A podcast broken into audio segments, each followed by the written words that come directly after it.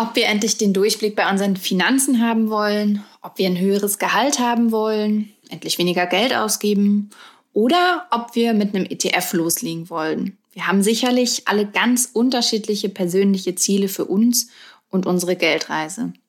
Heute geht es darum, wie wir uns entscheiden, was uns wirklich wichtig ist, wie wir unsere Interessen durchsetzen und unsere Ziele am Ende erreichen. Dafür haben wir mal wieder eine ganz tolle Gästin eingeladen. Auf Geldreise, der Finanztipp-Podcast für Frauen mit Anja und Annika. Hallo, ihr Lieben. Annika und ich haben uns heute mal wieder tatkräftige Unterstützung in den Podcast geholt. Und zwar die liebe Vera Marie Strauch. Vera ist Gründerin der Female Leadership Academy. Damit hat sie einen Ort, eine Plattform geschaffen, um die Themen Führen und Arbeiten neu zu denken. Für persönliche und berufliche Weiterentwicklung. Vera hat außerdem einen wirklich inspirierenden und ziemlich erfolgreichen Podcast, den Female Leadership Podcast, in dem, in dem sie natürlich auch über ihr Herzensthema spricht. Neben all dem bereits genannten war sie mit nicht mal 30 Jahren bereits Geschäftsführerin eines mittelständischen Bauzulieferers in einer immer noch männerdominierten Branche. Ihr hört schon, Vera hat schon ziemlich viel erreicht, was ohne ganz konkrete Zielsetzung so sicherlich nicht oder zumindest nicht ganz so schnell möglich gewesen wäre. Deswegen ist sie definitiv die richtige Ansprechpartnerin für unser heutiges Thema Ziele erreichen. Hallo Vera, schön, dass du heute bei uns bist. Vielen Dank für die Einladung. Ich freue mich sehr, hier zu sein und auch vielen Dank auch für die schöne Einleitung. sehr gerne.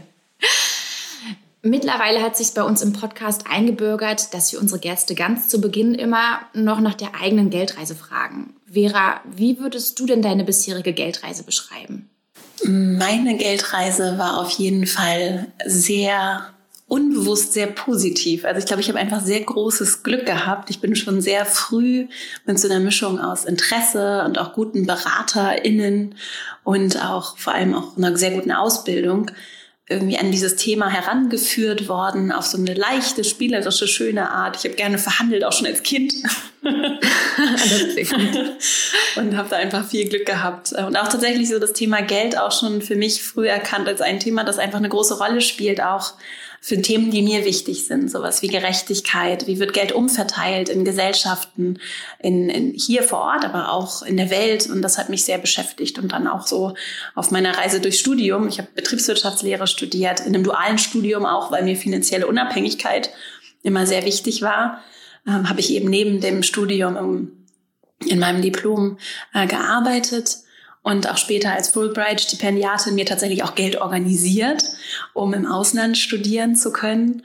Äh, und ich habe in den Staaten dann studiert und ähm, ja, das war für mich tatsächlich äh, tatsächlich immer ein, ein, kein äh, ein schönes Thema und nicht wie bei vielen so ein unbequemes Thema tatsächlich. Also da habe ich viel Glück gehabt und das hat dann auch dazu geführt, dass ich auch immer sehr gerne für gerechte Gehälter auch für Frauen, für mich dann verhandelt habe.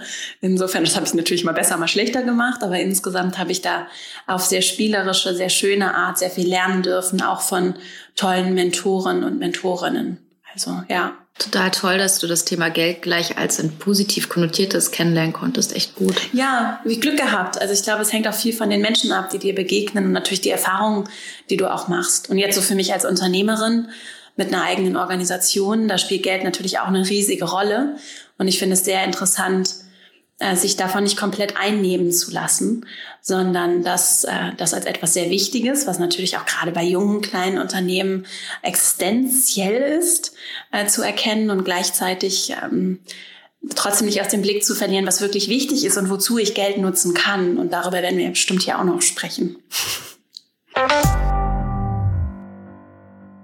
Genau, das, das ist ja eigentlich bloß so ein Baustein, der uns dabei hilft, unsere Ziele letztendlich zu erreichen.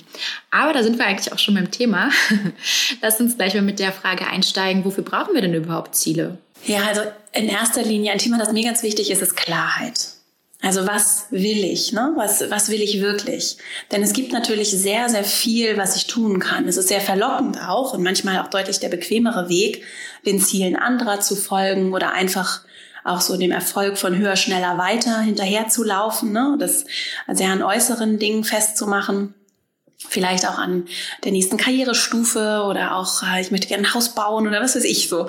Ähm, ich finde, oder für mich hat es sich sehr gelohnt und auch in meiner Arbeit spielt es immer wieder eine Rolle, wirklich regelmäßig für mich zu fragen, was will ich denn eigentlich wirklich? Und wenn ich nämlich Ziele klar formuliere für mich, dann komme ich um diese Frage nicht herum. Ja? Und es gibt natürlich sehr, sehr viele Dinge, mit denen wir unsere, denen wir unsere Aufmerksamkeit schenken können. Und es gibt auch sehr viele externe Parteien, die Interesse daran haben, dass wir ihnen unsere Aufmerksamkeit schenken, sowohl in unserem persönlichen Umfeld als auch zum Beispiel in der digitalen Welt. Und deswegen finde ich gerade die Frage, wohin fließt mein Fokus? Ja, wohin richtet sich mein Fokus? Wohin fließt dann auch die, äh, die begrenzte Aufmerksamkeitswachzeit, die ich habe? Hm, wie achtsam gehe ich damit um? Und da spielen Ziele eine ganz entscheidende Rolle. Und deswegen ist es eine ganz kraftvolle Frage, sich auch immer wieder äh, die eigenen Ziele so vorzunehmen und sich damit zu beschäftigen. Und ist tatsächlich auch in meiner Arbeit essentiell. Ne? Wozu möchte ich Dinge tun? Wozu treffe ich Entscheidungen? Worum geht's wirklich? Was auch unternehmerisch übrigens ein ganz, ganz wichtiges Thema ist. Ja. Und genau, das führt ja auch dazu, dass wir wirklich leichter Entscheidungen treffen können, wenn wir wissen, wofür wir es einfach machen. Richtig. Und es ist dann auch unweigerlich, wenn ich zum Beispiel in Führungsrollen bin oder auch unabhängig davon, äh, was genau mein, mein Job ist. Es ist äh, und auch in allen anderen Lebenssituationen. Es geht ja ganz häufig darum, wer bin ich, wofür stehe ich, ne, was, was entscheide, wie entscheide ich, äh, vielleicht auch anders als andere, wie werde ich greifbar. Und das hat ganz viel damit zu tun, was ist mir wirklich wichtig. Und das ist eine Frage, die kann ich nur für mich selbst äh, beantworten. Und das führt dann auch dazu, also auch so das Thema emotionale Intelligenz zum Beispiel spielt eine ganz große Rolle. Wenn ich mir bewusst darüber bin, was ich gerne möchte und wofür ich stehe und was ich aber auch nicht möchte, dann kann ich ganz anders für mich natürlich mich auch dafür einsetzen. Und dann führt es im Zweifelsfall auch dazu, dass ich eine ganz andere innere Zufriedenheit habe, dass ich ganz anders äh, mit anderen dann auch umgehen kann. Also das wirkt sich dann auf viele Bereiche, auch kommunikativ natürlich aus und auch auf das Thema, äh, wie, wie gestalten wir miteinander, was mich ja sehr bewegt, ne? also auch in Organisationen, in Gesellschaft. Wenn ich, wenn ich nur latent unzufrieden bin, weil ich vielleicht gar nicht genau weiß, was will ich denn anders haben, äh, dann, ja, dann kann das schnell sich auf ganz viele andere Bereiche in, in, in den Systemen, die mich umgeben, auch auswirken. Und deswegen ist es eine sehr wertvolle Übung für mich selbst, die Klarheit zu entwickeln und tatsächlich auch ein Geschenk für mein Umfeld, wenn ich weiß, was ich denn stattdessen möchte. Das sind ja zum Beispiel auch die Mitarbeiterinnen und Mitarbeiter, die wir uns wünschen. Äh, diejenigen, die wissen, was sie stattdessen wollen, wenn sie vielleicht auch unzufrieden sind. Was würdest du sagen? Also du hast von der Klarheit gesprochen, die ich für mich selber brauche. Also mir geht's selber ganz oft so, dass ich eigentlich alles auf einmal möchte. Also ich will eine neue Fremdsprache lernen, ich will neue spannende Projekte im Job übernehmen und ich will mich auch an Einzelaktien probieren. Also ich finde potenziell immer erstmal alles spannend. Und ehrlich gesagt, ich finde es dann super schwer für mich Prioritäten zu setzen, weil Zeit ist ja auch begrenzt. Also wie entscheide ich mich da? Das kenne ich sehr gut. Und mich hat das lange davon abgehalten, mich tatsächlich zu entscheiden, weil ich äh, das Gefühl hatte, ich muss mich jetzt für alles entscheiden. Ne? Also ich bin sehr vielseitig zum Beispiel auch interessiert und habe da dann lange das Gefühl, dass das darf ich irgendwie nicht so richtig. Und was mir sehr hilft dabei, ist, ist so eine zeitliche Perspektive aufzumachen. Und deswegen arbeite ich zum Beispiel auch mit unterschiedlichen Zeithorizonten, wenn es um meine Ziele geht. Ich arbeite auch gerne mit so einer sehr langfristigen, sehr großen Vision, was ja auch unternehmerisch, zum Beispiel so Simon Sinek hat schon darüber äh, sich ja ausgiebig ausgelassen. Ne? Also was ist eigentlich das Warum? Wozu mache ich so im Großen die Dinge, die ich mache? Und das lässt sich dann, wenn ich von dem ganz Großen komme, immer weiter runterbrechen. Und so arbeite ich dann zum Beispiel auch mit Zielen und auch mit einzelnen Themen, die mich interessieren, dass ich gucke, wie lässt sich das auch auf einer Zeitachse sinnvoll verteilen? Und was ist mir jetzt in diesem Moment vielleicht gerade besonders wichtig? Was ist vielleicht auch dringend? Äh, was, was möchte ich jetzt kurzfristig angehen? Und was hat vielleicht ein bisschen mehr Zeit, weil es aber vielleicht auf dem Weg dahin auch noch so kleine Zwischenetappen gibt, äh, die ich trotzdem schon mal parallel anstoßen kann. Und was ich dabei sehr empfehlen kann, ist auch zum Beispiel mit so Quick Wins zu arbeiten. Das funktioniert übrigens ganz genauso auch äh, natürlich in, im Job, so mit Projektmanagement. Ich kann ja genauso auch Projektmanagement für mich persönlich machen. Also ich äh, wende da eigentlich alle Techniken eins zu eins für mich persönlich und aber auch für also für das Berufliche an und mit kleinen Quick Wins. Was genau meinst du mit Quick Wins? Genau, so kleine Erfolge. Äh, das ist super fürs Team, für die Teammoral und auch für deine innere Teammoral, also so nach meiner Erfahrung. Und äh, dann so kleine Erfolge für mich direkt schon mit einzuplanen. Also wenn wir mal ein Beispiel nehmen, was hattest du hier? Eine Fremdsprache fließend zu sprechen, ist ein Ziel, das realistisch wahrscheinlich ein paar Jahre braucht ja, und wahrscheinlich auch irgendwie ein bisschen Auslandsaufenthalt. Also es lässt sich dann runterbrechen ja auf, auf Unterziele. Ne? Wenn du so eine Zielhierarchie einführen würdest, dann gäbe es schon kleine Etappen. Und trotzdem könntest du, könntest du, da könnte ich mir jetzt überlegen, auf dem Weg zu diesem fließenden Sprache sprechen, was wären vielleicht kleine erste Erfolge? Also sowas wie, ich melde mich überhaupt für den Kurs an indem ich dann äh, zuerst mal Grundlagenwissen mir aneignen möchte. Oder, gerade bei Sprachen total interessant, es gibt häufig äh, bei vielen Sprachen ja so ein Grundset an Vokabeln. Und dann könnte ich irgendwie gucken, was sind so die, weiß ich nicht, 400 am häufigsten gebrauchten Vokabeln in dieser Sprache und könnte damit anfangen, die einfach zu lernen. Und dann hätte ich schon mal was, was mich vielleicht sehr viel näher an mein Ziel gebracht hat in relativ kurzer Zeit. Also ein bisschen auch so eine 80-20 Herangehensweise. Ah ja. Wichtig ist nur. Okay, ja. das heißt, wenn ich mit Aktien loslegen will, zum Beispiel, würde ich erstmal anfangen, mir ein Depot rauszusuchen. Wenn ich eins gefunden habe, sage ich, ah super, check. Und dann tatsächlich schließe ich das auch ab und so. Ne? Also Stück für ja. Stück letzten Endes, mir das Ziel so aufschließen. Und auch so, dass ich vielleicht relativ schnell dann auch schon mal erste kleine Erfolge für mich verzeichnen kann das funktioniert für mich sehr gut, weil das, was wertvoll ist, ist eben ins Handeln zu kommen. Und ganz viel ergibt sich dann ja auch. Und ganz viel dieser Planung verstehe ich ja erst, wenn ich erst, wenn ich erst mal angefangen habe und verstehe, äh, auch konkreter sehen kann, was ist das denn für ein Umfang? Also was bedeutet das denn? Hm. Und diese Pläne, machst du die denn tatsächlich schriftlich, also in, in Excel oder wie kann ich mir das vorstellen bei dir? Also ich mache das tatsächlich sehr gerne auch händisch für mich persönlich auf jeden Fall händisch, weil das einfach ein schöner Prozess ist und ich dann auch gerne darin rummale und Sachen abhake und habe da so mein eigenes System entwickelt, in dem ich äh, tatsächlich dann auch auf, also ich plane in, in einem größeren Mehrjahreshorizont und dann auf Jahresebene, auf Monatsebene und auf Wochenebene. Also für mich spielt das tatsächlich täglich eine Rolle, mich damit zu beschäftigen, was sind die Ziele. Auch unternehmerisch tatsächlich um immer wieder diese Klarheit herzustellen, ne? weil es gibt einfach so viele Sachen, gerade für Leute, du scheinst ja auch so sehr interessiert zu sein, ne? also äh, gerade wenn ich so interessiert bin und so viel erleben mach, machen möchte, auch vielleicht in meinem Job so viel möglich ist, dann ist die Verlockung groß, sich auch so ein bisschen zu verzetteln und da ist es für mich immer ganz wichtig, so zu gucken, was ist jetzt in diesem Moment wichtig und dabei nicht aus dem Blick zu verlieren, auch die Perspektive für mich zu schaffen, dass das natürlich nicht heißt, nur weil ich mich jetzt für etwas entscheide, dass ich nicht in einer Woche oder in einem Monat oder in zwei Jahren was ganz anderes machen kann. Und das hat sich sehr bewährt für mich auf jeden Fall als so vielseitig interessiert und auch für die Menschen, mit denen ich zusammenarbeite. Ja, du hast es gerade schon angesprochen. Ähm, wichtig ist, dass wir ins Handeln kommen. Und in deinem Podcast habe ich gehört, hast du einen Spruch zitiert, Many imagine, few execute. Auf Deutsch, viele stellen sich Dinge vor und wenige setzen sie um. Wie kommen wir denn jetzt konkret ins Handeln? Ich würde eher weniger denken. Also für mich, ich denke sehr viel. und das kann auch, kenne ich. Das kann auch sehr schön sein. Und da zum Beispiel ähm, hilft mir sehr das Schreiben. Also gar nicht für andere schreiben, sondern für mich zu schreiben. So Journalen wird es auch genannt. Am Ende ist das ein fancy Begriff dafür, einfach Dinge aus dem Kopf aufs Papier zu lassen. Mm, das mache ich sowohl digital als auch ähm, eben sehr gerne händisch.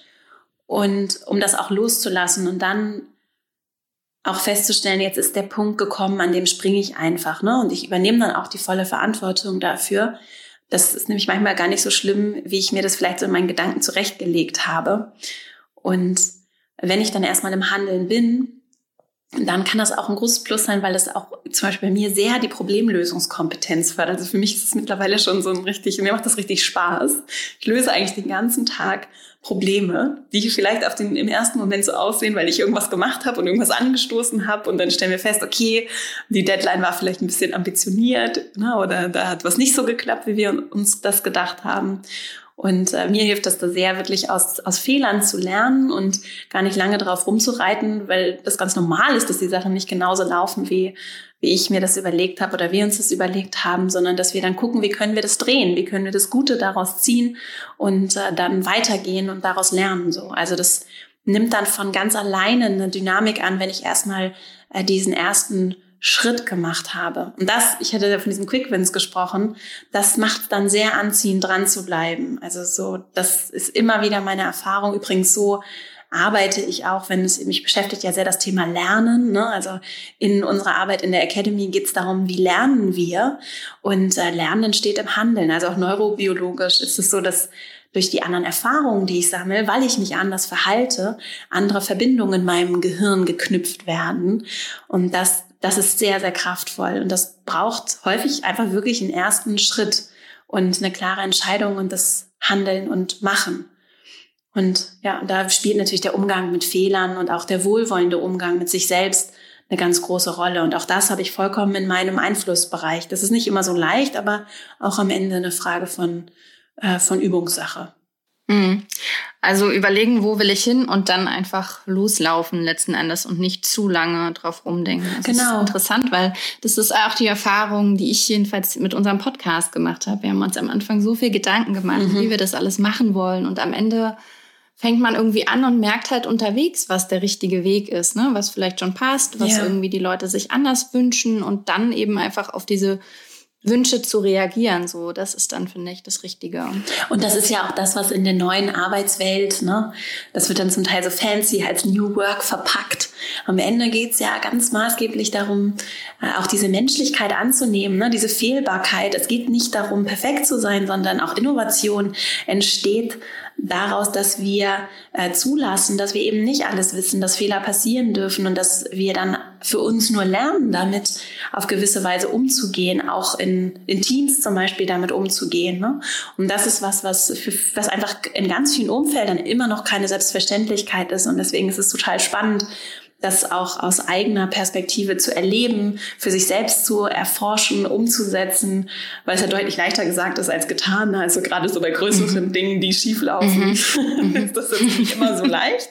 Nur am Ende äh, ist dann manchmal der Erfolg auch noch viel, äh, viel feiernswerter, wenn, wenn es natürlich nicht so unbedingt so ein Walk in the Park war, sondern schon anstrengend war oder auch Herausforderungen mit sich gebracht hat und wir dann aber trotzdem zum Ziel gekommen sind. Ne? Und dieses Adaptive, auch agil wird es ja auch genannt, äh, das ist das, was, ähm, was auch in Zukunft die Arbeitswelt äh, oder auch Differenzierung in der Arbeitswelt bringen wird, ne? für Arbeitnehmerinnen und Arbeitnehmer, aber auch für Organisationen. Davon bin ich ganz fest überzeugt. Damit habe ich mich sehr viel schon beschäftigt. Das ist eine ganz spannende Frage und jetzt sehr viel mit Handeln und Machen zu tun.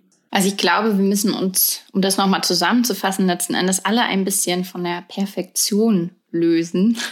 Ich finde, das kann man auch ganz gut aufs Thema Geld beziehen eigentlich, weil da ist es ja letzten Endes auch so. Also wer noch nie sich mit dem Thema beschäftigt hat, noch nie was mit Aktien gemacht hat, sollte irgendwie, finde ich, nicht drei Jahre oder fünf Jahre damit verbringen, sich ewig einzulesen, sondern einfach mal loslegen. Also vielleicht auch mit kleinen Beträgen.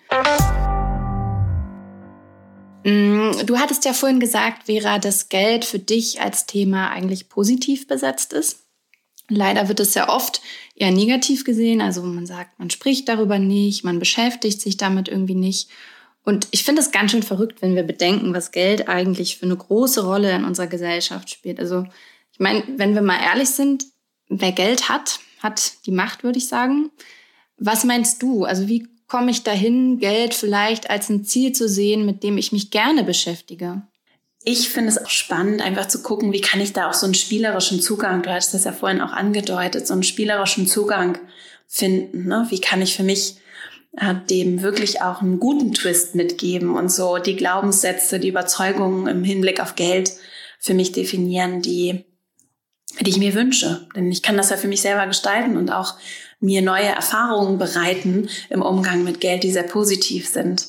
Und ich zum Beispiel hätte mein Team nicht aufbauen können, würden wir kein Geld verdienen. Ich hätte all das, was ich jetzt gemacht habe, nicht machen können, hätte ich nicht ähm, finanzielle Ressourcen gehabt. Wir zum Beispiel haben unser Unternehmen gebootstrapped. Das heißt, ich habe kein Kapital von InvestorInnen aufgenommen, äh, sondern das, und das ist tatsächlich etwas, was, äh, wo, wo eben so dieser auch diese Schönheit von Geld für mich eine ganz große Rolle spielt und etwas, was, wo ich einfach nur alle einladen möchte, das für sich so zu erkennen, gerade die, die vielleicht besonders äh, so merken, dass da, äh, dass da vielleicht innere Widerstände sind und und vielleicht ist eine ganz schöne Übung für sich einfach herauszufinden und das auch vielleicht wirklich einfach mal aufzuschreiben. Was ist es denn, was für mich vielleicht auch richtig anziehend ist? Äh, das mit Geld zu tun hat oder das durch Geld ermöglicht wird. Ne? Also wie zum Beispiel eigene Ideen in die Realität umzusetzen, ist für mich so ein Riesenthema. Und es ist total toll, auf einmal irgendwie tausende Exemplare von einem eigenen gedruckten Arbeitsbuch in der Hand zu halten, was ich nicht hätte produzieren können, nicht mit einem tollen Team hätte erstellen können, wenn ich nicht Zugang zu Geld gehabt hätte. Ne? Oder ich finde zum Beispiel auch mit Menschen zusammenzuarbeiten, äh, die mich bereichern, ne? die Möglichkeit zu haben, zu unterstützen, wen ich unterstützen möchte, vielleicht auch äh, große gemeinnützige Initiativen fördern zu können. Das heißt ja nicht nur, weil ich viel Geld besitze, so dass ich da mir davon jetzt irgendwie deshalb irgendwie, in, in, weiß ich nicht, eine Finca auf Mallorca und drei Porsches kaufen muss, sondern ich kann dann ja immer noch entscheiden, äh, was mache ich mit dem Geld, was mache ich mit den Ressourcen, die mir dann zur Verfügung stehen. Und es gibt so viele Herausforderungen in der Welt, die Macht brauchen und, und ähm, auch den, die Verantwortung brauchen, dass wir sie gemeinsam angehen. Und dann ist es auch eine Frage für mich von Gerechtigkeit und Demokratie zum Beispiel, äh, dass wir Zugang zu Ressourcen schaffen, auch Umverteilung schaffen und dass diejenigen, die vielleicht nicht so einen großen Zugang zu Ressourcen haben heute, äh, daran beteiligt werden. So und das Genau, das ist auch eine Frage von Privilegien und ein großes Geschenk, wenn ich die Möglichkeit habe, mich zum Beispiel, weil ich in Deutschland lebe, weil ich Zugang zu guter Ausbildung genießen konnte und auch immer noch genießen kann, dass ich das nutze und damit was Tolles mache. Und da spielt Geld eine riesige Rolle. Man verliert ja ab und an tatsächlich mal den, den Fokus aus den Augen. Also nehmen wir an, ich möchte gerne weniger Geld ausgeben, damit ich eben mehr sparen kann, um mir meine Träume zu realisieren. Und ich kenne das von mir persönlich. Beispielsweise bin ich dann die ersten Wochen richtig gut dabei. Ich kaufe nur das, was ich brauche. Ich führe ganz pfleglich mein Haushaltsbuch, weil es mir hilft, meine Ausgaben im, im Blick zu behalten und eben Möglichkeiten zu finden, wo ich noch ein bisschen was sparen kann. Doch mit der Zeit trage ich dann weniger und weniger ein. Und bei mir war es zum Beispiel tatsächlich so, dass ich zwar fleißig weiter Kassenzettel gesammelt habe für all das, was ich ausgegeben habe, aber das anstatt direkt ins Haushaltsbuch zu schreiben, habe ich die Bons in einer, ja, ich gebe es zu, ziemlich, ziemlich großen Vase gesammelt. Zwar mit den Willen, das alles irgendwann nochmal glatt zu ziehen und einzutragen. Aber ich bin ehrlich, ich habe es seitdem nicht mehr gemacht und es wird wohl auch nicht dazu kommen. Aber gerade da hast du Tricks, wie ich mich selbst nochmal motivieren kann, wie ich meinen Fokus behalte und eben mein Vorhaben nicht aus den Augen verliere. Ich glaube, ein Punkt, den ich jetzt bei dir da gerade rausgehört habe, ist, äh, einen Weg zu finden, der für mich gut funktioniert. Ne? Und das sich nicht mhm, unbedingt zu quälen mit einem System, das vielleicht für andere super ist, weil die es richtig toll finden, jeden Abend ihre Bons in irgendeine Liste einzutragen. Das wäre für mich zum Beispiel überhaupt nichts. Und das auch anzunehmen. Für mich hat ja auch nicht funktioniert. ja, genau. Ja.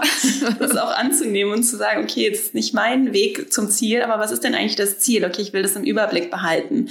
Äh, Tut es vielleicht auch eine Schätzung oder äh, gibt es vielleicht auch irgendwie einen anderen äh, Weg, das über mein Konto zu tracken oder so, ne? Das äh, irgendwie mhm, zu automatisieren. Klar. Also ich glaube, in Systemen zu denken, das finde ich super spannend und für mich selbst auch meine Systeme konstant zu, äh, äh, zu verbessern, zu verändern zu hinterfragen, das finde ich sehr interessant und das passt auch da gut rein, weil nämlich je einfacher ich es mir mache, es natürlich auch leichter fällt, äh, dran zu bleiben und weiterzumachen. Und manchmal glaube ich, äh, also erwische ich mich selbst auch dabei, dann, dann ist da so diese Illusion von, wenn es hart ist, dann ist es irgendwie richtig. Und das muss nicht so sein. Also es muss nicht schmerzhaft sein, damit es gut und richtig ist. Und manche Ziele lassen sich sehr leicht und sehr spielerisch erreichen.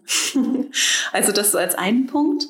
Mm, ich so um motiviert zu bleiben, nutze ich gerne so das Bild von, von einem Wald. So, ich sehe im Wald manchmal die ganzen, also ich sehe den Wald vor lauter Bäumen nicht. So.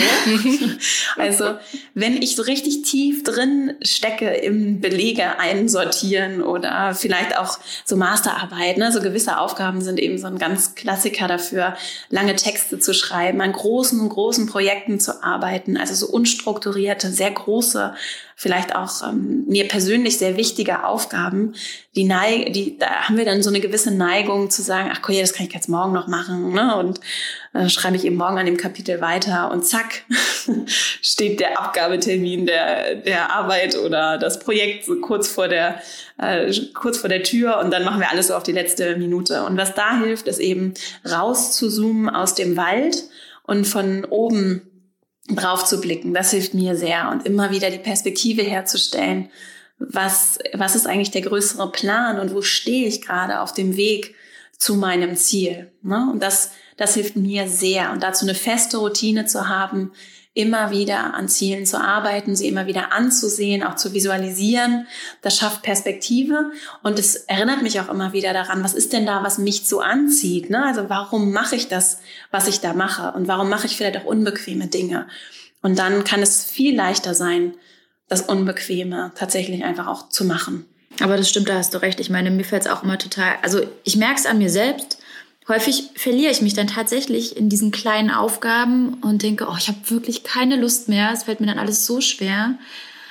Ich muss es auf jeden Fall auch nochmal probieren, dass ich dann den Wald von oben sehe, so wie du es gerade so schön beschrieben hast. Ähm, und hoffentlich geht es dann auch bei mir viel, viel einfacher. Und, und ich weiß dann sehr viel mehr, genau dafür mache ich das, das ist mein Traum, das ist mein Ziel. Und ich finde auch gerade, wenn wir noch so zu diesem Ausgeben-Thema sprechen, also äh, gerade auch im Umgang mit Geld kann es manchmal auch toll sein, sich auch was in was zu investieren ne? und auch Geld auszugeben. Äh, zum einen, um Geld zu bekommen. Ne? Also so ein ganz klassisches Thema ist in meinem Fall zum Beispiel so, äh, einfach jemanden dafür zu bezahlen, einen gewissen Job zu machen, weil die Person, wenn ich das so kalkulatorisch runterrechne, deutlich schneller, deutlich besser äh, sich um gewisse Themen kümmern kann, als ich es tue. Ne? Also eine Freelancerin kann vielleicht viel schneller irgendwie eine Grafik machen oder mein Steuerberater oder auch irgendwie eine externe Agentur kann mir viel schneller was ausrechnen und vorrechnen. Also manchmal lohnt es sich auch, in Dinge zu investieren, um Zeit zu gewinnen und die Zeit dann aber sinnvoll für anderes äh, auszugeben. Und mich motiviert es zum Beispiel sehr, äh, an Dingen zu arbeiten, um die finanziellen Ressourcen zu haben, um dann wiederum die qualvollen Aufgaben irgendwann abgeben zu können. Das ist ein guter Plan. ja, mich würde noch mal interessieren, wenn ich dann für mich herausgefunden habe und so ganz klar sehe, wo ich jetzt hin will, was mir wichtig ist. Wie setze ich dann meine eigenen Interessen vielleicht auch bei anderen durch. Also ein Beispiel, wenn ich mir jetzt überlegt habe, ich hätte gerne Weiterbildung, also will mich beruflich weiterbilden und möchte jetzt meine Chefin dazu motivieren, dass sie mir das Seminar oder den Workshop vielleicht sogar bezahlt. Wie, wie gehe ich dann klug vor? Also, erstmal grundsätzlich finde ich das richtig gut, sich Weiterbildung bezahlen zu lassen. so. Sagst du als Chefin, sehr gut. ja, auf jeden Fall. Das hat viele Vorteile. Und äh, zum Beispiel auch der Großteil der Menschen oder viele von denen, mit denen ich zusammenarbeite, jetzt in unseren äh, Programmen und Kursen, die lassen sich das von ihren Arbeitgeberinnen und Arbeitgebern finanzieren. Denn die profitieren sehr davon.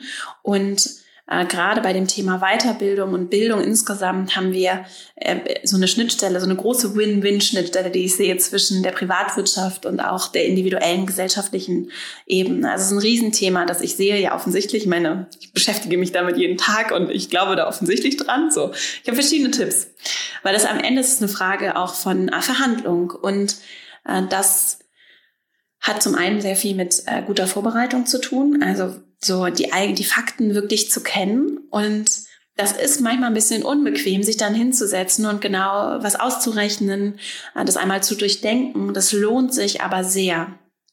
Und das Zweite ist, es lohnt sich auch, mit einem Nein zu rechnen und auch zu antizipieren, dass Dinge nicht immer sofort genauso reibungslos laufen, wie wir uns das vorstellen. Also das finde ich insgesamt hilfreich. Und nur weil jemand jetzt vielleicht sagt Nein, heißt das nicht, dass das ein späteres Nein ist. Und dann heißt es auch nicht, dass es nicht vielleicht auch sich relativ zeitnah jetzt sogar in diesem Gespräch noch in ein Ja wandeln kann. Ja, und das kann ich auch vorbereiten. Also ich kann Fragen und Reaktionen antizipieren.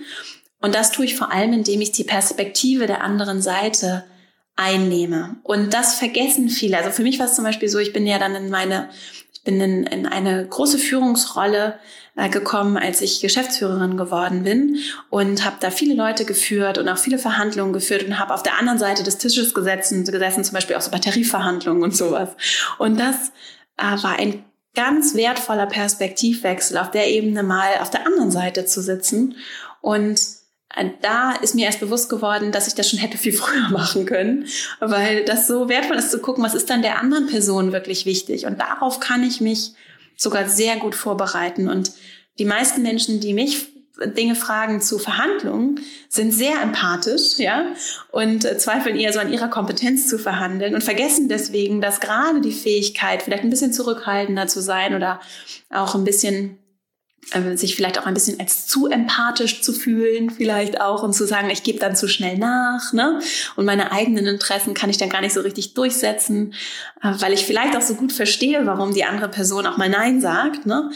Gerade das auch zu nutzen in der Verhandlung und auch in der Vorbereitung zu verhandeln, äh, zu, vor, zu, äh, zu berücksichtigen, so.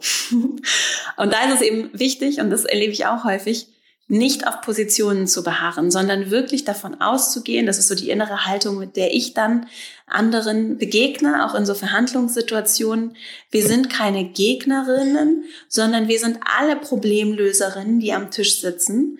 Und wir haben ja auch gemeinsame Interessen. Also jetzt gerade bei dem Beispiel, äh, mit, einer, mit, mit der eigenen Chefin zu verhandeln wir haben ja gemeinsame Interessen, die möchte mich ja entwickeln im Zweifelsfall, die möchte auf jeden Fall, dass ich meinen Job gut mache. Und dann, wenn ich diese Perspektive einnehme, nicht darauf beharre, was meine ursprüngliche Position ist, ich will genau diese Weiterbildung genau zu dem Zeitpunkt, genau in dem Finanzierungsmodell machen, sondern wenn ich mich öffne und verstehe, was ist denn der anderen Seite wichtig und auch weiß, was ist mir wirklich wichtig, dann kann ich nämlich, und das ist ein ganz spannender Trick, dann kann ich nämlich Dinge geben, die mir nicht wehtun. Beispiel. ArbeitgeberInnen ist es zum Beispiel häufig sehr wichtig, dass die Arbeit einfach weiter gemacht wird. So, und dann, wenn das Thema Weiterbildung fällt, dann heißt es im Zweifelsfall innerlich bei der Person, die mir gegenüber sitzt, vielleicht so, okay, die fällt jetzt erstmal aus für äh, weiß ich ist dann irgendwie drei Tage nicht da, wer soll dann die Arbeit machen? Und das gleich vorwegzunehmen und auch zu sagen, vielleicht bin ich auch bereit, ein bisschen was von meiner Freizeit mit, mit reinzugeben, zum Beispiel. So machen wir das bei uns, dass die Programme von den Arbeitgeberinnen und Arbeitgebern bezahlt werden, gleichzeitig aber äh, dann die Frauen in ihrer Freizeit äh, an den Programmen arbeiten so und das auch so konzipiert ist, dass es für sie dann auch nicht so der große Verlust ist, sondern eine große Freude sogar ist, ne, äh, ihre Zeit da zu investieren und dann oder auch so Starttermine, Startzeitpunkte, das kann ein Riesenthema sein, was mir vielleicht jetzt nicht so wichtig ist, ob ich in dem Monat oder in dem anfange, für die andere Seite aber sehr wichtig sein kann. Also wirklich kooperativ zusammen an Lösungen zu arbeiten und und schon gleich mit der Erwartungshaltung reinzugehen, dass natürlich die Interessen unterschiedlich sind, wir aber gemeinsame Lösungen entwickeln können. Vera, wenn ich jetzt konkrete Ziele im Job verfolge, zum Beispiel den Sprung in die Führungsebene oder einfach einen deutlichen Gehaltssprung plus an, an Gehalt oder beides, ähm, was mir dabei helfen kann, ist ja Sichtbarkeit und auch eine große Portion Selbstbewusstsein. Und ja, wir können uns bestimmt auch durch die Weiterbildung Selbstbewusstsein holen, also durch Wissen. Ähm, wie werde ich denn aber sichtbarer und selbstbewusster im Job, vor allem wenn ich von Hause aus eher introvertiert bin? Dann ist das ja so ein bisschen schwieriger für mich persönlich. Also auch da, glaube ich, hilft Klarheit. Es gibt eben auch nicht nur den einen Weg und die, die sehr laut sind und sehr sichtbar also jetzt auf den ersten Blick sehr sichtbar sind, weil sie sich vielleicht gerne auf Bühnen stellen oder weil sie sehr viel reden, sehr präsent sind. Äh, das ist nicht der einzige Weg, nur weil das das ist, was mir vielleicht sehr präsent auch medial so vorgelebt wird, sondern und das ist ein Punkt, das ist ein Thema von, von Vertrauen. Das kann ich aber auch im Handeln mir selber beibringen und auch dran, ne, durch dieses Aktivwerden auch anders erleben. ich kann meinen eigenen Weg auch so für mich ausprobieren. Das ist so das, wozu ich immer einladen möchte und was für mich auch sehr gut äh, funktioniert hat. So, weil zum Beispiel, als ich in äh, als ich äh, sowohl in meinen mein Weg als Unternehmerin als auch meinen Weg in, äh, in, in dieser Führungsrolle in einem großen Unternehmen. Und da gab es jetzt keine Vorbilder, wo ich gesagt habe, okay, genauso will ich es auch machen, sondern ich musste das wirklich für mich selber erfinden und habe irgendwann festgestellt, zum Teil fand ich es sehr frustrierend und habe wirklich gedacht, oh, ich würde es mir so wünschen, dass es hier irgendwie mal Leute gäbe, wo ich sagen kann, genauso will ich es machen.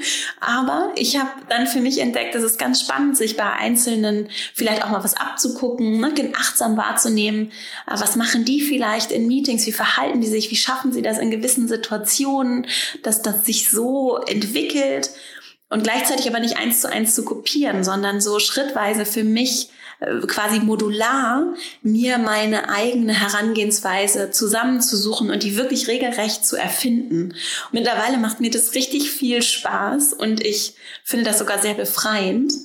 Und das lässt sich wunderbar zum Beispiel auch auf das Thema Sichtbarkeit übertragen. Ne? Also so sehe ich das für mich, dass ich mir erlaube, auch meine, erstmal meine eigenen Interessen auch zu entdecken, zu gucken, was interessiert mich denn, wenn ich mich mit jemandem unterhalte? Also für Sichtbarkeit muss ich nicht auf einer großen Bühne stehen vor Hunderttausenden von Leuten, sondern da, das passiert ganz viel, gerade in Organisationen.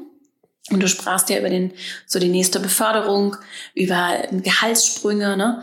Da geht's ganz viel darum, von auch von den richtigen Leuten gesehen zu werden. Was nicht heißt, dass ich mich auf Biegen und Brechen irgendwo anbiedern muss, in, also ich, das zum Beispiel ist was, was mir so widerstrebt, sondern dass ich einfach gucke, ne, mit wem möchte ich gerne sprechen, mit wem möchte ich mich austauschen, auch unabhängig davon, wie viel die Person jetzt zu sagen hat, weil wir ja ganz häufig auch übrigens so informelle also in so in Unternehmensnetzwerken, gerade in Konzernen, das sind nicht nur die Leute an der Spitze, die Einfluss nehmen, sondern es gibt auch ganz viele informelle Netzwerke. Und wenn ich gesehen und wahrgenommen werden möchte, dann möchte ich das ja im Zweifelsfall nicht pauschal, sondern für gewisse Themen auch.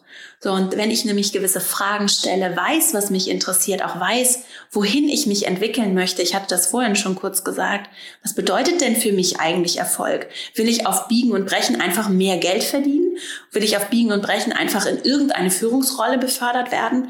Oder habe ich vielleicht ein Thema, das mich besonders interessiert oder etwas, wo ich richtig Lust habe, mehr zu machen, mehr mitzugestalten, mehr zu lernen auch und möchte deswegen mich dorthin weiterentwickeln. Und wenn ich diese Klarheit habe, dann kann ich gezielter auch gucken, wer weiß denn dazu was in der Organisation? Mit wem könnte ich mich mal auf einen Kaffee treffen oder auch außerhalb der Organisation? Wen können, wem könnte ich mal Fragen stellen? Was könnte ich vielleicht mir auch mal anlesen oder mich weiter informieren und dann anfangen, so auch eine Geschichte, ganz natürlich, eine Geschichte über mich zu erzählen und das, was mich interessiert, weil ich auf, weil ich für etwas wirklich brenne oder auch für mehrere Dinge brenne und äh, meinen Horizont erweitere, indem ich in den Austausch mit anderen trete. Und ich sehe das, also mir hat es sehr geholfen. Ich würde mich jetzt auch nicht als Netzwerkerin bezeichnen, wirklich nicht. Mir hat es sehr geholfen, das nicht als Pflicht zu sehen, ich muss jetzt irgendwie das machen, weil man das so macht, sondern das mit Freude zu entdecken. Und da bietet natürlich gerade diese Zeit, in der wir uns befinden, äh, gerade auch durch diesen rapiden technologischen Wandel, der ja weiter anhalten wird und der einfach so viel in Bewegung gesetzt hat, so viele Ansatzpunkte, äh, den Horizont zu öffnen, auch in Organisationen, die vielleicht früher sehr starr gewirkt haben. Und das bietet ganz viele Anknüpfungspunkte für total spannende Themen, äh, die jetzt auch gar nicht unbedingt in der Branche so Usus sind, sondern es ist auch tatsächlich ein großes Thema für Führung, äh, für Leadership, dass wir über die Tellerränder hinaus gucken und genau die Leute werden gebraucht und genau die Leute werden im Zweifelsfall gefördert. Und wenn du das zeigst in deinem Auftreten, in den Fragen, die du stellst, in den Geschichten, die du erzählst, in der Hilfestellung, die du anderen bietest, dann ist das ein wunderbarer Weg. Denn es geht in Zukunft, also auch für die Arbeit, in Zukunft der Arbeit so, wir brauchen keine angepassten Menschen. Wir brauchen auch für diese Demokratie keine angepassten Menschen, sondern wir brauchen Menschen, die, äh, die andere Wege gehen und sehen und dabei schönes Miteinander gestalten. Und da ist Sichtbarkeit und Netzwerken ein riesen schönes, tolles Thema, finde ich. Ja. Bei mir ist es tatsächlich so, dass, ähm, wie du es gerade schon angesprochen hast, Netzwerken für mich auch immer ein Stück weit Überwindung mhm. kostet Kannst du uns da noch so ein paar Tipps mitgeben? Also ich zum Beispiel verbringe super gerne Zeit mit Menschen, die ich mag. ich finde, das ist ein ganz toller, äh, so ein ganz toller Kompass. Und ich kann mir natürlich, mich natürlich auch fragen, wen mag ich denn und warum?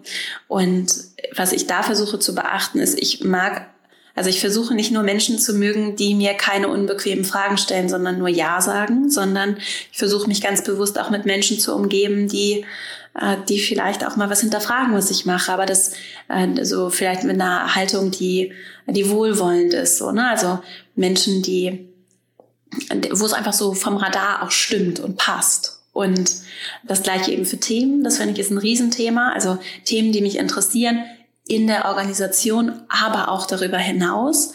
Und was ich da auch gerne empfehle, ist, es gibt so viele tolle Angebote. Es gibt in Deutschland, also ich spreche jetzt nur so für Deutschland, das ist aber auch in der Dachregion und darüber hinaus. Es gibt auch international ganz tolle Organisationen, Stiftungen, die großartige Arbeit machen, die, die sich mit spannenden Themen beschäftigen, auch in der Wissenschaft. Da gibt's auch tolle Projekte, die auch in die Gesellschaft kommuniziert werden sollen. Ne? Wo, also jetzt gerade ist das natürlich ein bisschen eingeschränkt, aber insgesamt, ich war auf ganz vielen Veranstaltungen von tollen Stiftungen, äh, die zu spannenden Themen Forschung unterstützt haben, wo einfach interessante Personen gesprochen haben und bin da hingegangen, ohne dass das irgendwas mit meinem Job zu der Zeit zu tun gehabt hat, einfach weil es mich interessiert hat und habe da dann spannende Menschen kennengelernt und Heute zum Beispiel sind das Kontakte, die, die dann rückblickend jetzt total viel Sinn ergeben, so in meinem äh, Lebenslauf. Der hat sich aber dann auch so entwickelt, weil ich mich eben mit gewissen Themen beschäftigt habe und weil sich dadurch dann so, äh, so ein Weg ganz natürlich ergeben hat. Und so suche ich eben nach Organisationen und auch nach Menschen, äh, die zum Beispiel auch Dinge tun, die ich für unterstützenswert halte. Und das können natürlich, ähm, das, ich finde, das ist ein schöner, ein schöner Kompass und ein schöner Radar, um, äh, um auch dann den eigenen Zielen so äh, noch mehr näher zu kommen, indem ich mich auch mit den Dingen beschäftige, die mir wichtig sind und die vielleicht auch auf meine Ziele einzahlen und sich eben einfach mit dem Thema nicht so zu stressen, weil es zum Teil dann auch so wird das dann so auf so ein Podest gehoben, wo es, glaube ich, nicht hingehört, sondern wir sind ja alle soziale Wesen. Äh, wir sind, ich zum Beispiel bin einfach eine Menschenfreundin, ich mag Menschen, ja, und ich will äh, was auch mit anderen zusammen bewegen, gemeinsam gestalten. Und da ist das Bauchgefühl einfach eine tolle, eine tolle Ratgeberin, die da ja, allen intuitiv helfen kann und, äh, und auch einfach so sich als Mensch zu zeigen und gar nicht so sehr an irgendwelchen Regeln festhalten. Wie muss ich mich dann auf einer Veranstaltung, wenn ich mit Menschen sprechen möchte, verhalten? Das, das so auszublenden und einfach zu gucken, wie kann ich anderen hier freundlich und wertschätzend begegnen, ihnen Fragen stellen, ehrliches Interesse an ihnen haben und vielleicht auch feststellen, dass mit einigen Menschen meine Zeit und Aufmerksamkeit ist ja auch begrenzt und mit einigen Menschen will ich vielleicht einfach gar nicht äh, irgendwie Kontakte pflegen, so, weil dann mache ich das eben mit anderen.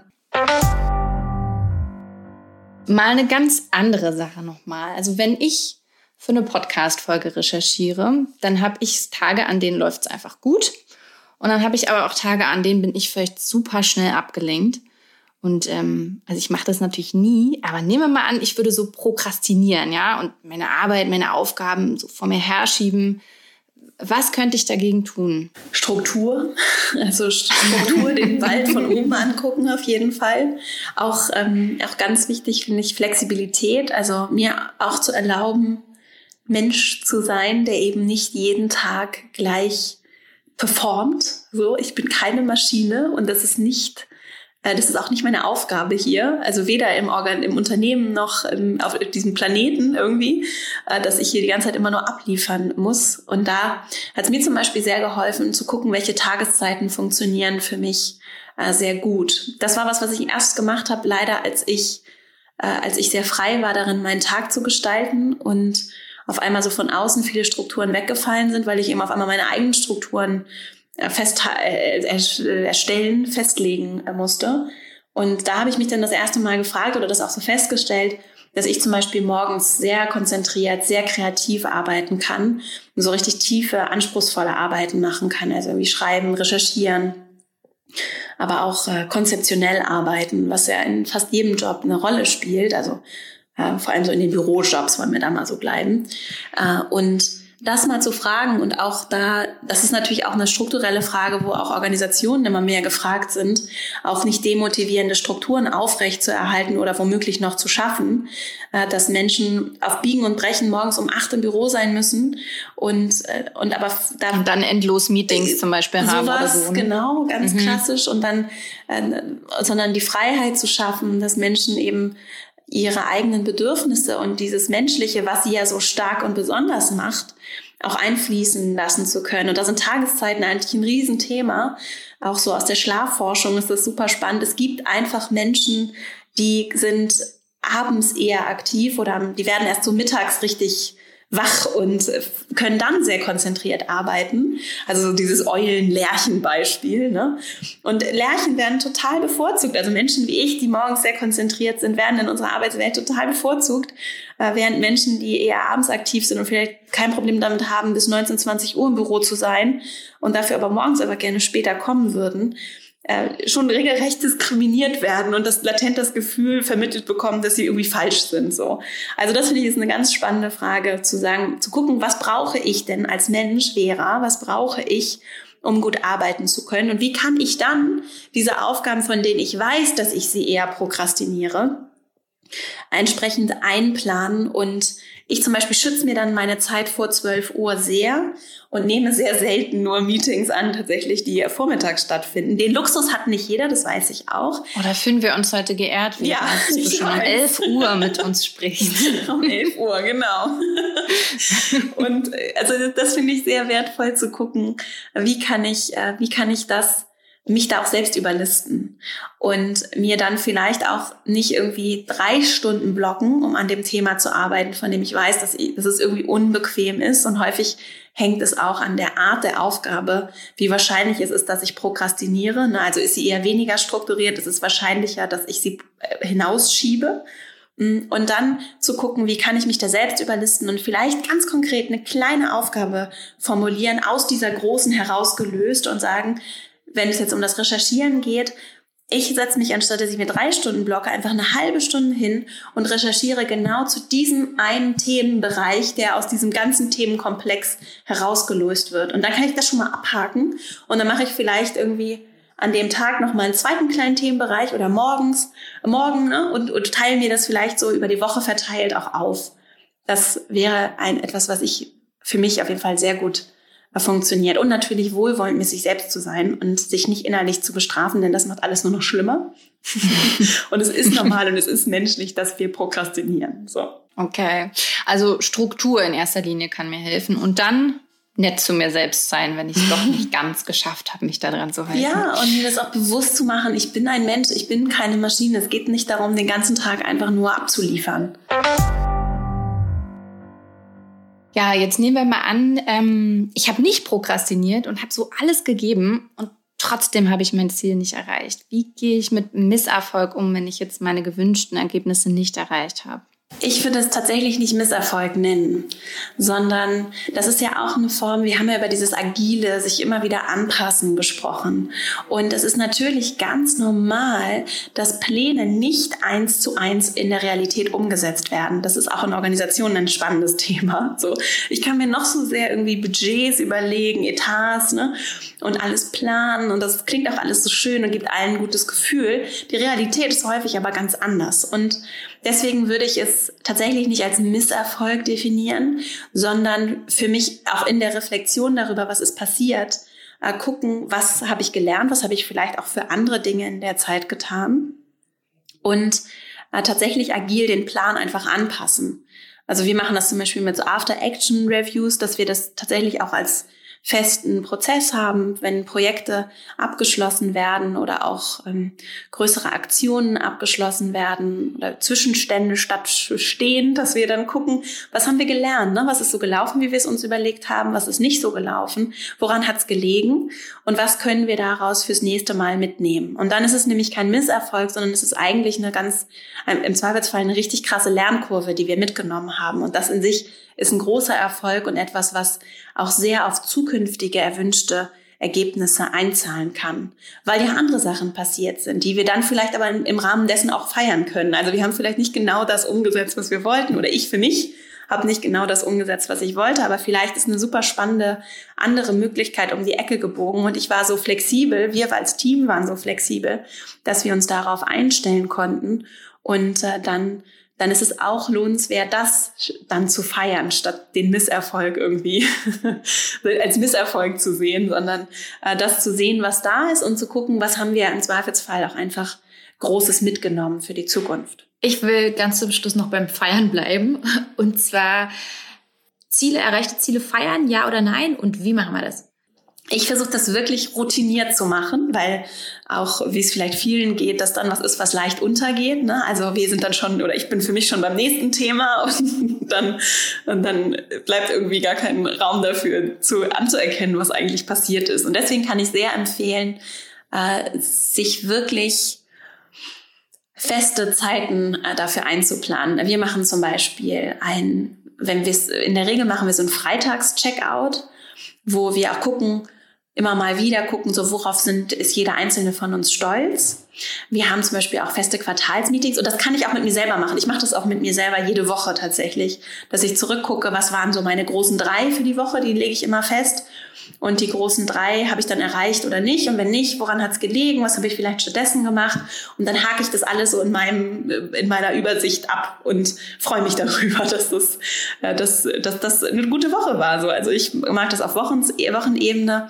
Wir haben aber auch im Team zum Beispiel so Quartalsmeetings, in denen ich mir dann wirklich bewusst Zeit nehme oder wir uns als Team auch bewusst Zeit nehmen, um zusammen zu feiern, was wir erreicht haben. Und das ist jetzt nicht so Party, sondern eher, eher wirklich das Doch, Vera, in der Instagram-Story von dir sah das aus wie eine Party, ja. was ich da gesehen ja. habe. Mit der Musik und ihr wart irgendwie alle vor Bildschirm. Das war doch dann auch das, ja, das Checkout vom Freitag, Das oder? stimmt, ja. Das haben wir vor allem, als wir äh, alle im Homeoffice waren.